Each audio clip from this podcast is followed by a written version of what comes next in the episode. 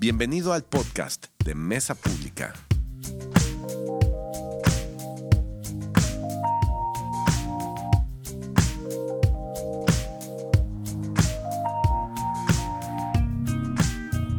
Hoy vamos a hablar eh, acerca de, una historia eh, que me ha llamado mucho la atención en esta semana. Se me está poniendo la piel chinita. Porque es una historia que tiene que ver con el desierto también.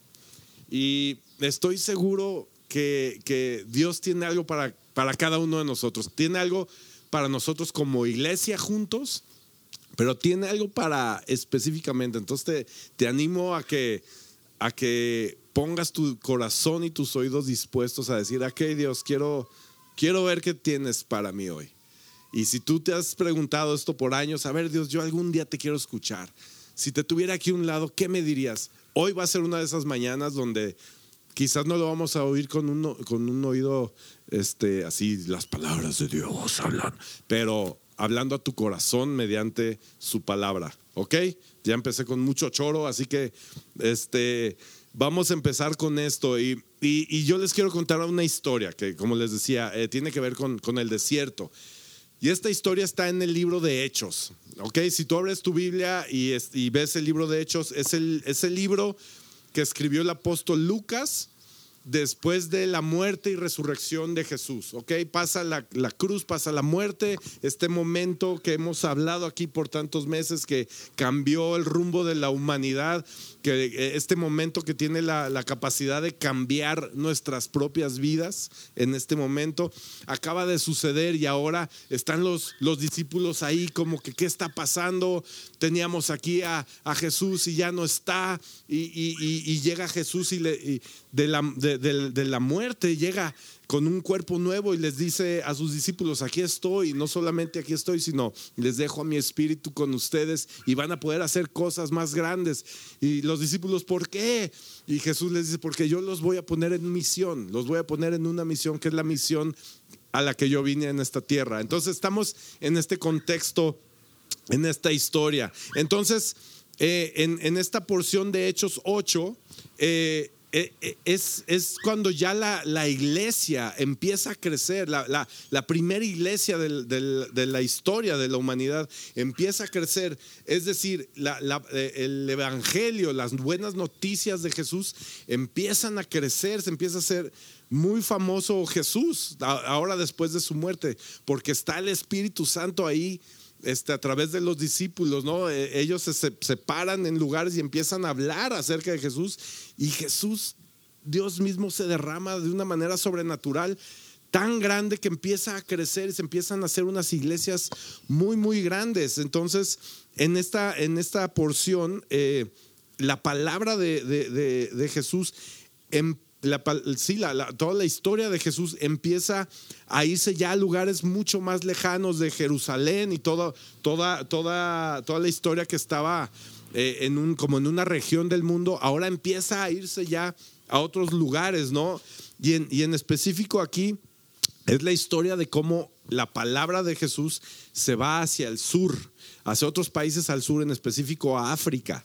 Es muy interesante cómo la palabra empieza a tomar eh, efecto eh, hacia este, este lugar del mundo y empezamos a ver a este Jesús que es un Salvador eh, global, que no nada más llegó para una raza o para un tipo de gente o para un club o para una iglesia, sino que vemos este Jesús que sale a derramar gracia y a traer estas palabras, estas buenas noticias a todo el mundo y vemos este Jesús, este, alguien me está llamando aquí, ya, este, eh, un Jesús que es un Salvador de talla mundial. Su palabra empieza a crecer, a traer verdad, propósito, vida, sanidad. Empieza a transformar al mundo entero. Te lo puedes imaginar. Que, qué momento tan épico en Hechos 8.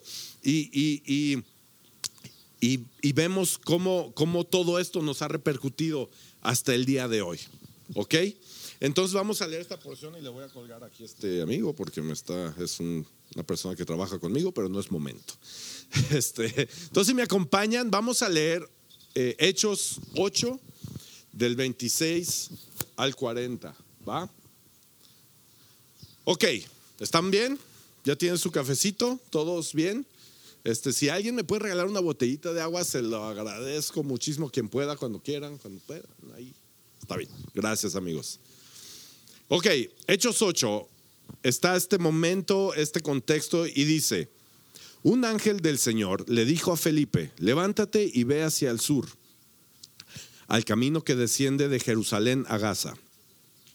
Este es un camino eh, desierto.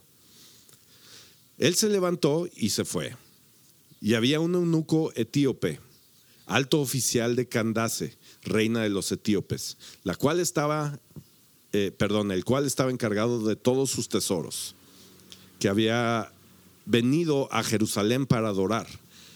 Regresaba a su país sentado en su carruaje y leía al profeta Elías. Y el Espíritu dijo a Felipe, ve y júntate a ese carruaje. Cuando Felipe se acercó eh, corriendo, lo oyó leer al profeta Elías y le preguntó, gracias. Perdón, aquí ya me puse, ¿qué dije? Elías. Estoy pensando en mi hijo. Perdónenme. Le, oyó leer al profeta Isaías y le preguntó, ¿entiende usted lo que lee? El eunuco, le, le respondió, ¿cómo podré a menos que alguien me guíe? E invitó a Felipe a que se subiera y se sentara con él. El pasaje de la escritura que estaba leyendo era este. Como oveja fue llevado al matadero, y como cordero, mudo delante del que lo trasquila, no abre él su boca. En su humillación no se le hizo justicia. ¿Quién contra su generación? Porque su vida es quitada de la tierra. El eunuco le dijo a Felipe, le ruego que me diga de quién dice esto el profeta, de sí mismo o de algún otro. Entonces Felipe, comenzando con este pasaje de la escritura, le anunció el Evangelio de Jesús. Yendo por el camino, llegaron a un lugar donde había agua. Y el eunuco dijo, ahí hay agua. ¿Qué impide que yo sea bautizado? Felipe dijo, si usted cree con todo su corazón, puede. Entonces, ah, perdón, eh, eh, usted puede. Creo que Jesucristo es el Hijo de Dios, respondió el eunuco. Y mandó a parar el carruaje. Ambos descendieron al agua y Felipe lo bautizó. Al salir ellos del agua, el Espíritu del Señor arrebató a Felipe y no lo volvió, no lo vio más el eunuco, que continuó su camino gozoso. Pero Felipe se encontró en Azoto y por donde pasaba anunciaba el Evangelio en todas las ciudades hasta que llegó a Cesarea. Vamos a orar. Padre, gracias Señor, gracias por esta historia, Señor, gracias por que historia tras historia tú nos hablas, Señor. Hay una frase que nos puede cambiar, hay una frase que tú puedes utilizar para, para movernos o aún para sanarnos o cambiar nuestra vida, Señor. Yo te pido que hoy sea un día donde podemos tener un encuentro contigo, un encuentro verdadero, un encuentro con nuestro Dios, nuestro Padre viviente y amoroso, Señor. Eh, te pido por nuestros corazones y nuestros oídos que estén dispuestos a escuchar tu palabra en el nombre de Jesús. Amén. Amén. Bueno, pues esta es una gran, gran historia. Es una historia, este, a lo mejor no es la más popular de las que hemos escuchado, pero hay, eh, están pasando cosas muy interesantes y los siguientes eh, hoy y el siguiente domingo y quizás en, el, en otro domingo más, o sea, en tres domingos, voy a estar hablando acerca de esta misma historia. ¿Ok? Entonces, no te quieres perder los siguientes domingos, la verdad. Eh, está muy interesante. Pero yo quiero empezar un poco como me gusta, dando contexto acerca de la historia, ¿no? Felipe, este, este chavo, era uno de los sirvientes de la iglesia que les comentaba. Era un, chavo que servía ahí en esta iglesia que estaba creciendo en este momento. Era uno de los siete elegidos. Si no sabes quiénes son los siete, agarra tu, tu, Biblia, vete a Hechos 6 en la semana, Hechos 6, y aviéntate toda esa lectura, te la recomiendo, muy buena. Y este, pero Felipe era conocido como, como alguien que tenía un corazón evangelista, ¿sí? Ahora, si tú creciste en la iglesia, tú a lo mejor conoces ese término evangelista. Yo crecí en la iglesia y me acuerdo que, que, habían eventos que decían, vamos a tener este sábado un evento evangelístico. Y eran eventos que realmente a mí no me gustaban. Se los tengo que confesar, no le digan a nadie. Pero eran eventos que, pues... O sea, no era nada malo, era muy bueno, pues, pero los eventos evangelísticos era, pues te tenías que vestir de mimo y salir a hacer cosas que a lo mejor no te gustaban y todo para atraer la atención de los demás. Esa era como mi idea de, evangelista, pero realmente lo que es eh, tener un, corazón evangelista es que simplemente se está riendo, Pablo. Se me hace que alguien, alguien fue por ahí, este, mimo también. ¿Eh? Ah, Liz era mimo, híjole. No, yo, yo. El Señor me salvó de eso, pero bueno, esa es plática de otro día. Este, pero vemos lo que realmente significa tener un corazón evangelista. Es tener un corazón que quiere compartir las buenas noticias de Jesús. Eso significa. O sea, cuando tú recibes estas buenas noticias, ¿qué pasa cuando tú recibes una, una buena noticia? Por ejemplo, si tú de repente estás un día cotidiano en tu casa y te habla un abogado y te dice, señor, este, soy el abogado tal, no sé qué, quiero informarle que eh, usted eh, le han dejado una herencia de 6 millones de pesos, puede pasar por ellas el día que, usted quiera.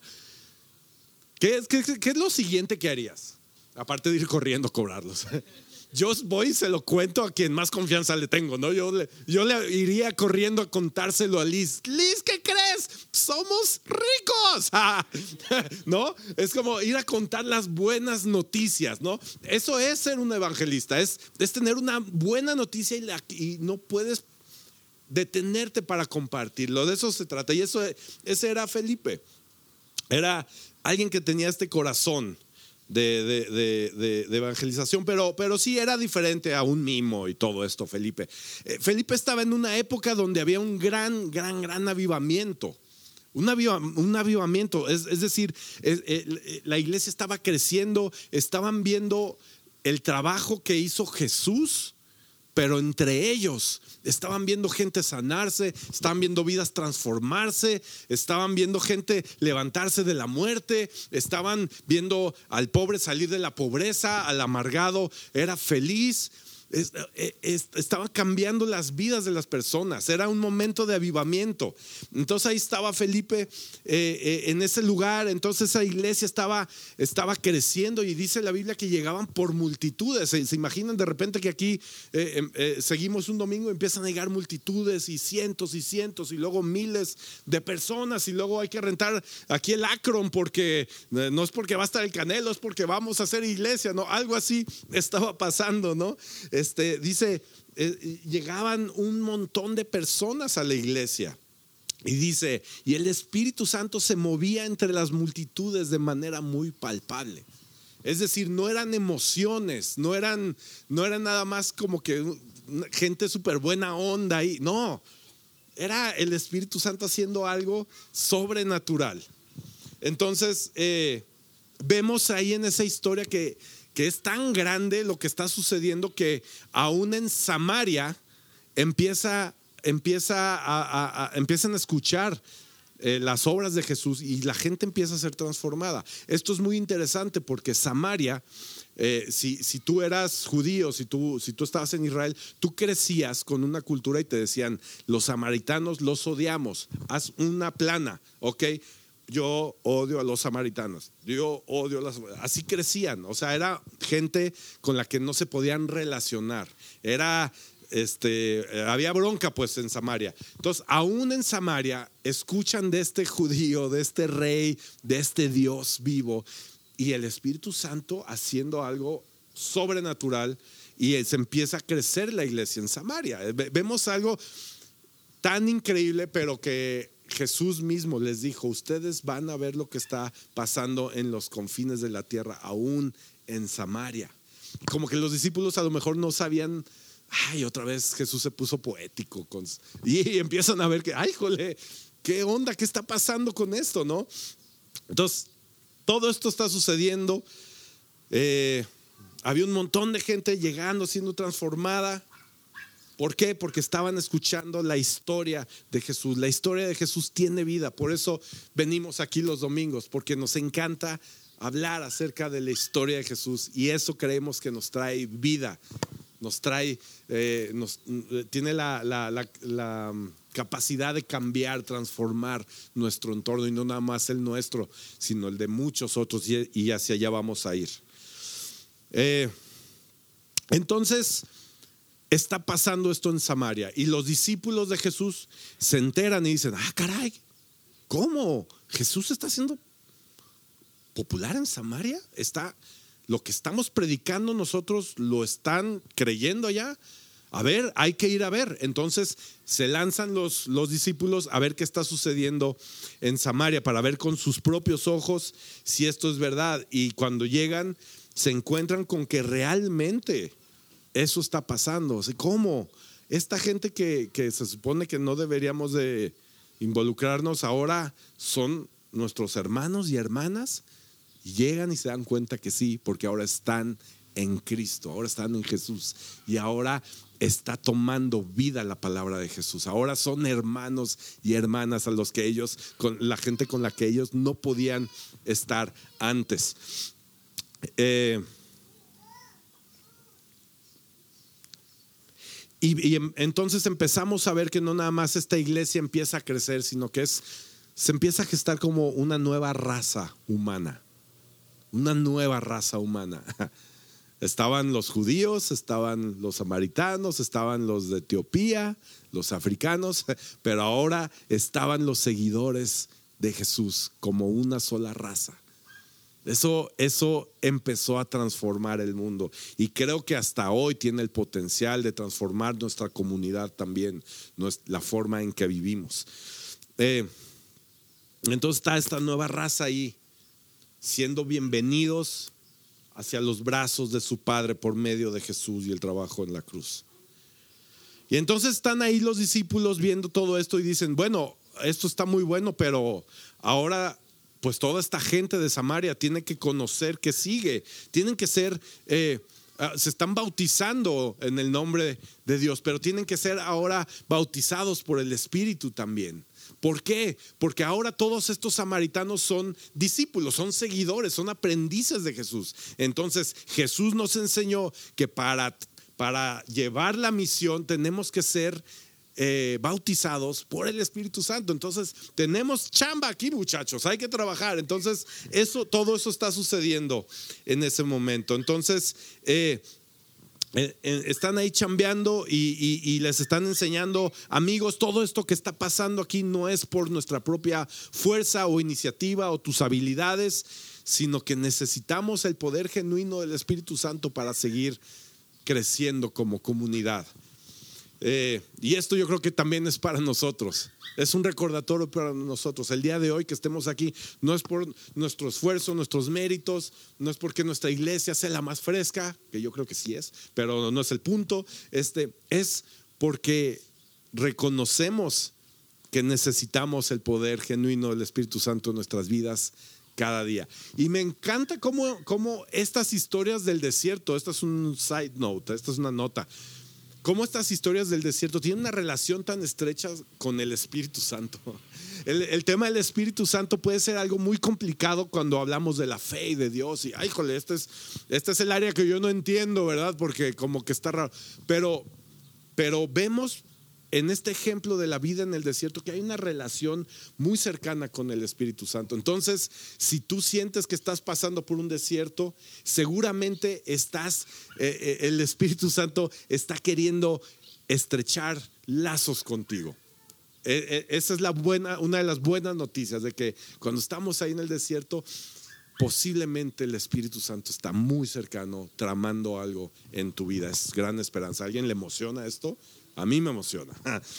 Entonces, eh, eh, ahí están los discípulos enseñando las buenas noticias. Tienen que ser bautizados porque adivinen qué, samaritanos, esta bendición sí es para ustedes, pero también es para los demás. Es decir, tú, así como has recibido este mensaje, Ahora tú tienes una misión y se la puedes ir a compartir a todo mundo, a tus vecinos, a cuando te vayas a Cancún de vacaciones, cuando salgas a todos los lugares, ve y lleva la palabra contigo. Así que este, este avivamiento está comenzando y esta mega iglesia está creciendo en este momento. Te, te puedes imaginar así una mega super iglesia gigantesca, multitudes, mucha gente llegando, muchos cristianos emergiendo, mucha gente diciendo, sí, Dios, Jesús es mi Señor.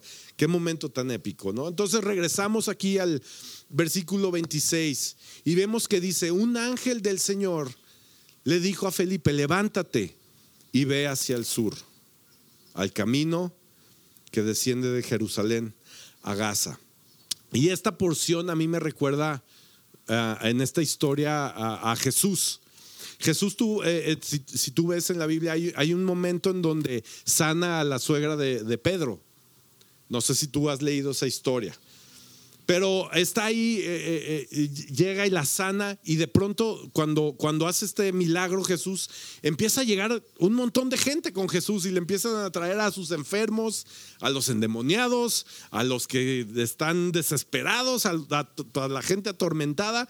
Y Jesús empieza a hacer un montón de milagros ahí y, y lo que empieza a suceder es que Jesús empieza a ser súper famoso, súper popular. En este momento todo el mundo dice, oigan, este es el rey ya la armamos.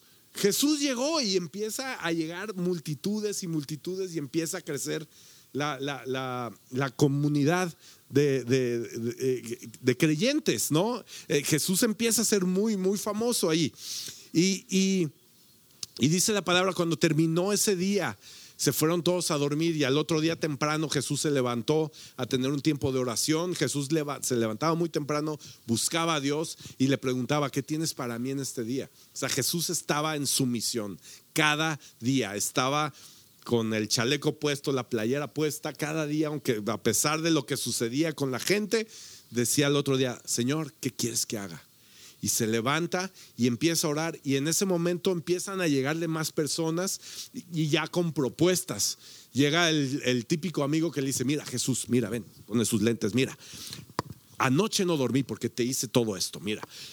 Tú vas a llegar mañana, te vamos a, te vamos a llevar con el, con el diseñador de aquí de, modas del pueblo, te vamos a cambiar tu túnica, te vamos a, a cortar esa barba, te vamos a poner unos lentes chidos, unos zapatitos, te vamos a poner una oficina y en esa oficina vamos a estar trabajando por turnos con la gente. Después, en la tarde, te vamos a sentar en tu trono porque tienen que ver que eres rey.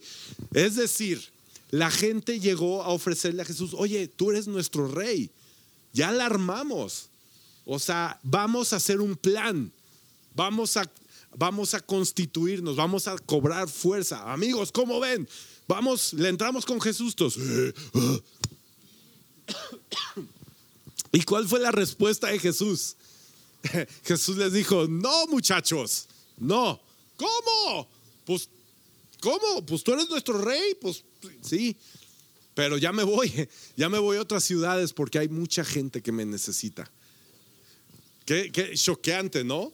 Entonces lo que parecía que estaba creciendo ahí en multitudes y en fama y Jesús es el hombre del momento, de pronto Jesús dice, ya, ya estuvo, aprendan, háganlo ustedes.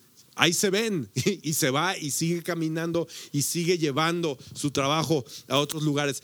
Me, recuerda mucho esto. Entonces vemos que Felipe se pudo haber quedado en este lugar de avivamiento. Este, este discípulo se pudo haber quedado ahí. ¿No? Después de todo, pues los que venimos aquí, los que nos reunimos, los que, los que somos cristianos, los que nos gusta este lugar, soñamos con una buena iglesia, ¿no? Soñamos con buenos amigos, soñamos con un buen sonido, soñamos con las pantallas y con, con buenas reuniones entre semana y con buenos asados y con buenas computadoras y, ¿no? Y eso estaba pasando en ese momento, estaba creciendo todo, tenían una banda ahí, de, tenían dos bateristas, estoy seguro. Tenían lo mejor de sonido, las, las canastas, hoy las pusimos así este, para los diezmos, no, es cierto, no, quién sabe quién puso eso hoy, pero las canastas de los diezmos en las iglesias, en esa iglesia estaban hasta arriba de dólares, o sea, habían recursos, estaba creciendo eh, eh, eh, en, en, mucho como éxito, por decir. Esa, esa iglesia. Entonces ahí estaba este Felipe y él, pues imagínate, no solo eso, sino Felipe se estaba haciendo famoso también. Él se paraba y predicaba ante miles de personas. Entonces era un momento muy grande de la iglesia y él se pudo haber quedado ahí y decir, yo aquí me quedo muchachos, este, esto ya se armó, yo voy a entregar mi vida aquí y no está mal. Yo aquí me voy a retirar y aquí me voy a hacer viejito y aquí voy a hacer mi vida porque esta iglesia me necesita y está creciendo y tenemos el favor de Dios. Está bien, ¿no? Pero vemos qué es lo que pasa. Eh, Felipe es el hombre del momento y llega en ese preciso momento y el Espíritu Santo le dice, levántate y ve. O sea, no le dice, wow, oye, deberías predicar acerca de cantar, de los cantares ahora para nuestros jóvenes que se van a casar. deberías predicar acerca de, la sabiduría. No. llega el Espíritu de Dios, le dice, levántate y ve. ¿Y, qué es lo que sucede? Pues agarra sus chivas y se va, ¿no? O sea, eh, no hay mucha lógica humana en esto, ¿no? Es como, wow, Dios, pero todo este trabajo y todo lo que está sucediendo para que de pronto, pues, vaya, ¿no? ¿A quién le recuerda? ¿Cuántas historias hemos escuchado, no? Que de repente cuando llega un momento de escuchar a Dios que te llama para salir a otro lado, no, no hace sentido. Nosotros como humanos muchas veces, si no es que la mayoría, la mayoría de las veces estamos esperando el momento y la frase de decir, no, es que no estoy listo. Todavía no estoy listo. Oye, pero es que hay que esto. No, es que no estoy listo. aquí todos y cada una de las historias que hemos leído hasta ahorita, ninguno de ellos ha estado listos cuando ha llegado el momento de un llamado en sus vidas. Simplemente, o sea, tampoco llegan a preguntarle, oye, ¿cómo te sientes? ¿Sí? ¿Sí la armas nadie? ¿Leíste bien? Sí, para no, no, levántate y ve, dale, ¿no? Entonces, este, no hay mucha lógica en esto. Porque podríamos decir, oye, pero si Dios tiene un gran propósito en este lugar, ve lo que está pasando, ¿cómo te vas a ir? ¿Qué está pasando? Pero en ese momento dejar su fama, dejar las multitudes, dejar los recursos, la comodidad, para salir a encontrar un solo hombre en esta historia. Esto no hace mucho sentido, no es como el mejor modelo de negocios para una iglesia, pues, ¿no? Deja todo tu éxito y vete por una persona. No es, no, no, no es como lo, lo, que humanamente podríamos buscar. Pero vemos que Dios tiene un gran, gran, gran plan. Algo que nadie se había imaginado. Y yo creo que muchos de, de nosotros el día de hoy podemos estar pensando en lo que estamos viviendo en este momento de nuestra vida y quizás esto que estamos viviendo en este momento de nuestra vida no tiene mucha lógica. Quizás dices, ¿cómo? ¿Cómo puede tener lógica esto que estoy viviendo? ¿Cómo? Neta, ya les vi a todos la cara. Pero pues yo, empezando por mí, llegas a momentos que dices, esto no tiene lógica, esto no tiene sentido. Pero si tú te sientes así, yo quiero animarte a algo el día de hoy. Quiero animarte a que abras tu corazón a algo.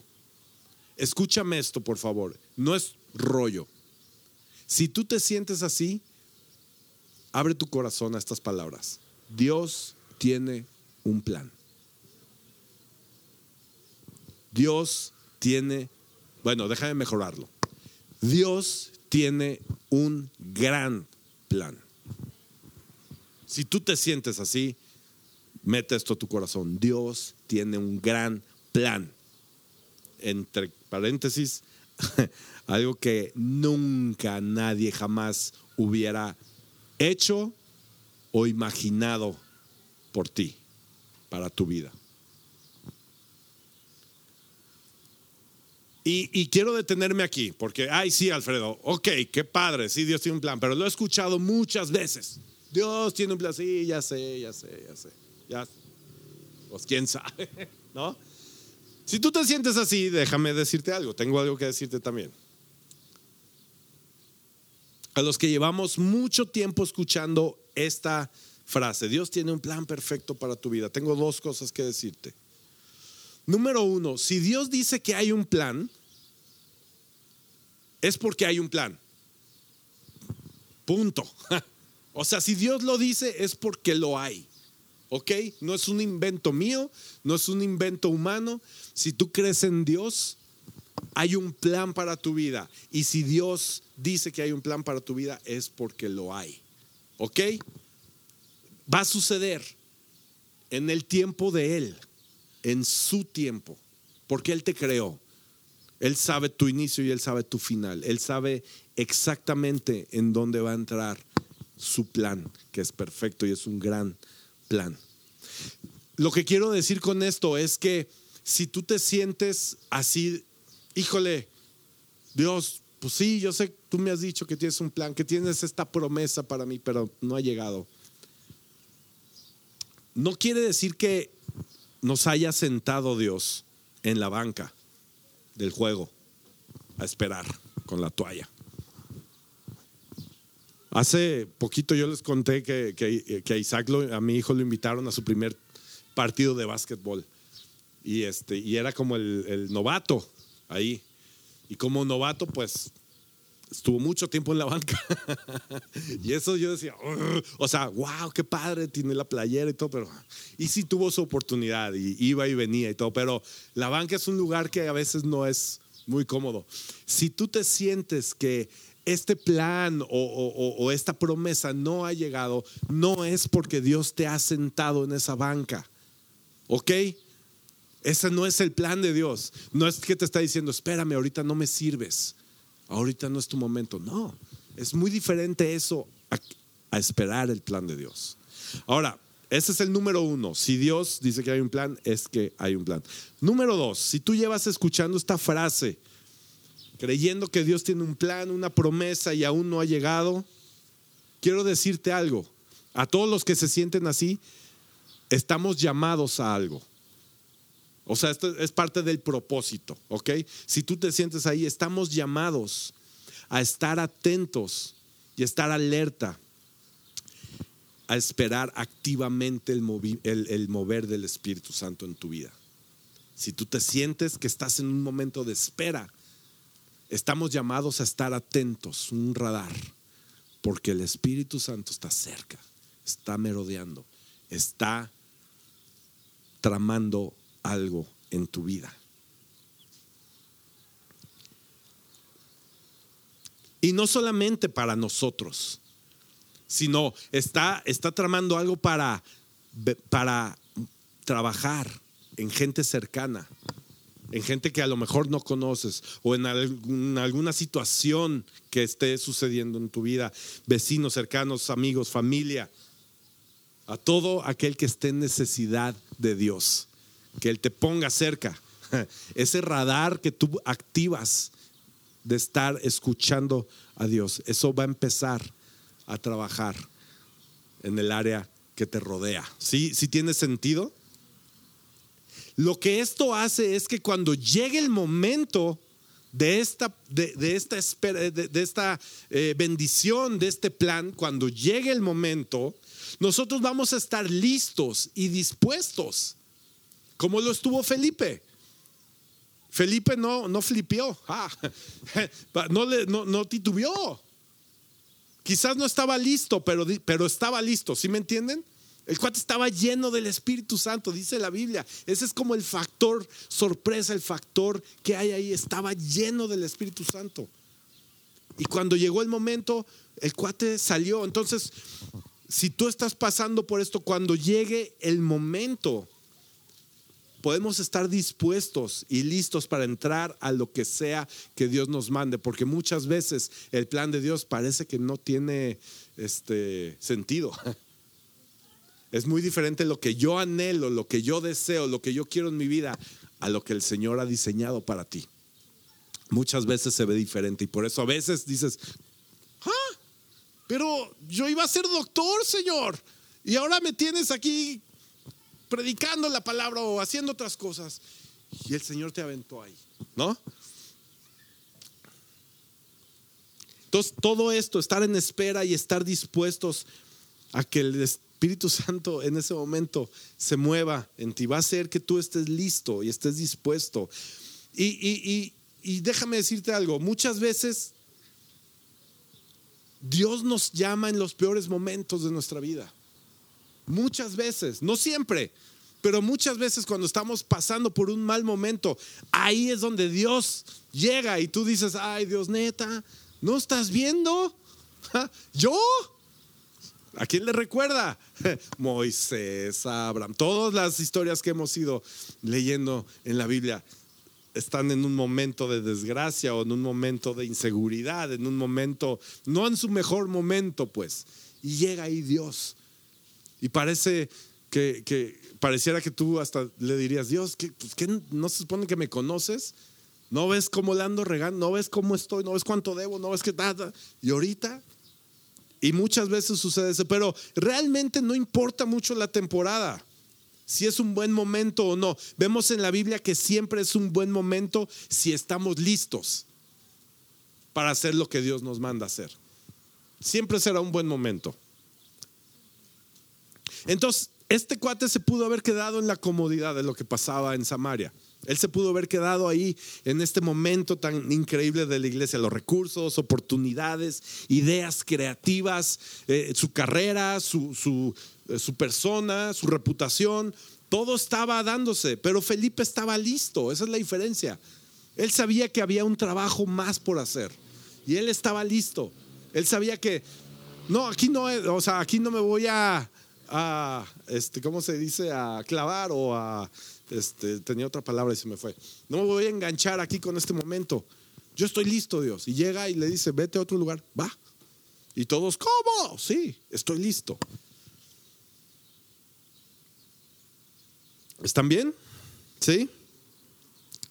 Toda esta idea me recuerda un poquito a lo que nos pasó en la pandemia.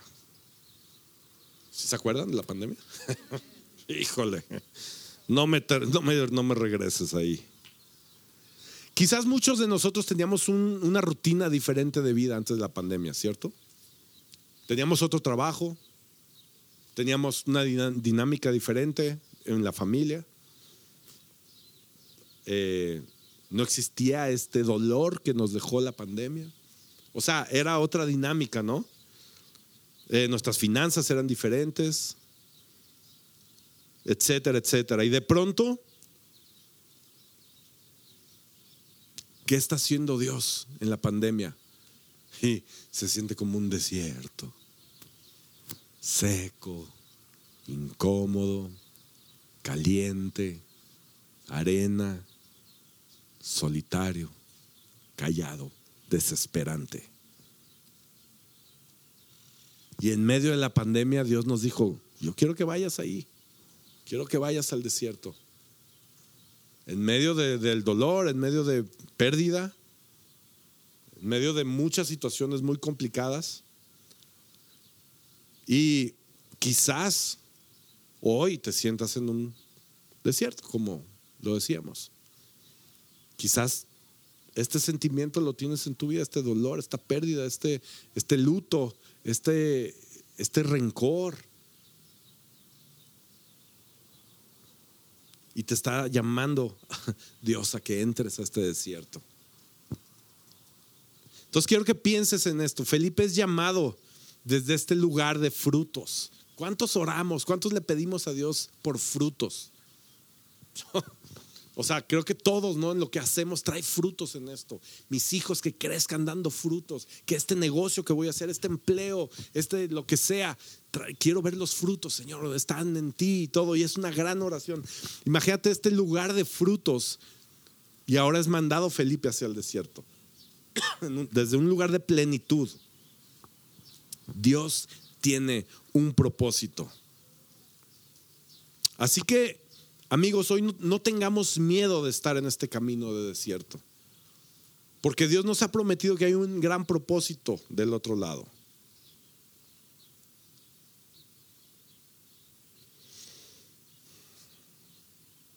Y esta mañana quiero hacerles una pregunta. Creo que sería muy bueno identificar si por lo que estamos pasando en este desierto es una interrupción o es una disrupción de una situación. Me explico. Hace unos años, eh, mi esposa tenía una carrera de nutrición. Y yo me acuerdo de, novios, yo iba a mis consultas de nutrición. Y eran, eran unas citas donde eran, eh, había eh, disrupción e interrupción. Ella me tenía que decir, ¿sabes qué? Te pasaste de lanza esta semana con el azúcar. Párale. Interrumpe tu, consumo de, azúcar. Pero habían otras semanas de, eh, disrupción que me decía, ah, las grasas las estamos manejando mal, hay que hacerlas diferentes.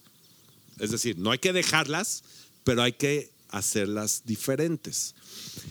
Entonces, en otras palabras, en este tiempo de, de, desierto, ¿qué está pasando en tu vida? ¿Hay una disrupción? Es decir, ¿se acabó? ¿O hay que hacerlo diferente? Hay que hacer una disrupción en el desierto. Creo que es muy interesante. Quisiera tener la respuesta para ti, pero yo no la tengo. La única, la única persona que lo tiene es Dios y a través de este desierto vamos a encontrar esta respuesta. Yo solamente te quiero dejar este pensamiento. Estoy en un momento de interrupción, en un momento disruptivo, donde tengo que cambiar la forma, donde disrupción es como, es como quebrar algo, ¿no? pero cambia la forma de hacerlo. ¿Sí? ¿Sí me entienden esta idea? No sé si en este momento lo pudiste identificar o no, si esto es algo que Dios te esté hablando el día de hoy para tu vida. Pero en el desierto Felipe no estaba sentándose en esa banca que les comento, no estaba ahí.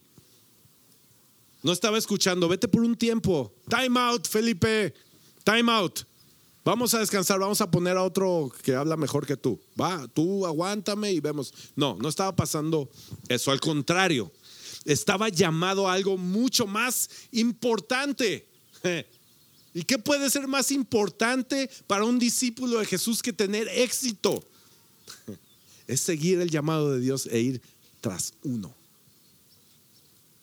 Es decir, es perseguir el corazón de Dios. Cuando persigues el, corazón de Dios, te da igual si estás en el lugar de éxito o te da igual si vas al desierto a recoger a una persona miserable.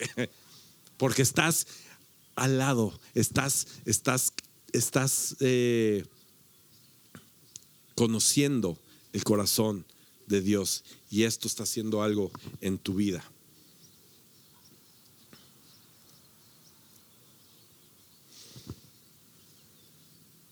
Y yo creo que esto es para nosotros el día de hoy. Esto es para es para ti, es para mí. con el pensamiento de no nos quedamos, no, no, no, no, no quiero que nos quedemos con un mal pensamiento cuando, cuando estamos en el desierto. Más bien quiero que te quedes con esto en tu corazón. Quiero que salgamos de la comodidad de decir, Dios no tiene nada para mí en esta área. Dios no tiene nada para mí en esto o el otro. En este deseo o en esta situación. Porque muchas veces cuando estamos en la espera, cuando, cuando escuchamos eso, Dios tiene un plan y no llega, muchas veces hasta nos podemos sentir cómodos ahí y decir, pues Estoy esperando a que llegue, a ver si llega. Lo más seguro es que no llegue, pero yo ahí me quedo, estoy cómodo. Entonces yo los quiero animar a que se salgan de ahí, se salgan de esa, comodidad. Porque el desierto no es cómodo, ya lo hemos platicado, no es cómodo, es lo más incómodo. Se te queman las patas, se te queman las pompas y te sientas, te quema el sol, te, te mueres de sed, te mueres de hambre. No hay nada, te aburres, te da miedo. Te quieres morir. El desierto así es. Pero en el desierto la promesa es que el, Espíritu va con nosotros, va junto con nosotros. Y, la verdad no te quieres perder la segunda parte de esta historia, no te quieres perder qué es lo que pasa, la interacción entre Felipe y este, este etíope, este guardia de la reina. Hay, hay cosas increíbles sucediendo, pero lo voy a dejar para el siguiente domingo. Creo que esto es, es algo que Dios quiere poner en nuestras vidas el día de hoy. La próxima semana quiero hablar cómo juntos somos llamados como, como comunidad a salir hacia el desierto. No nada más en lo individual, sino juntos. Ahora como iglesia, como comunidad, somos llevados hacia el desierto y, y juntos con el mismo propósito. Y lo vamos a ver a través de la historia de Felipe y su llamado que recibe a través del Espíritu Santo. Pero hoy quiero parar aquí. Yo quiero orar por ti. Quiero orar por nosotros. Eh,